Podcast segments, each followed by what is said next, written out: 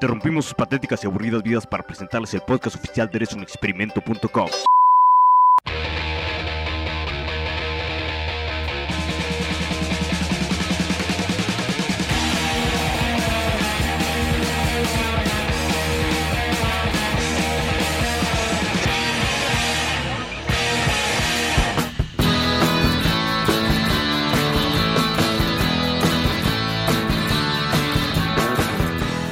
Antes que nada, quiero pedir una disculpa a los podescuchas que siguen Eres un Experimento por no haber sacado transmisión la semana pasada.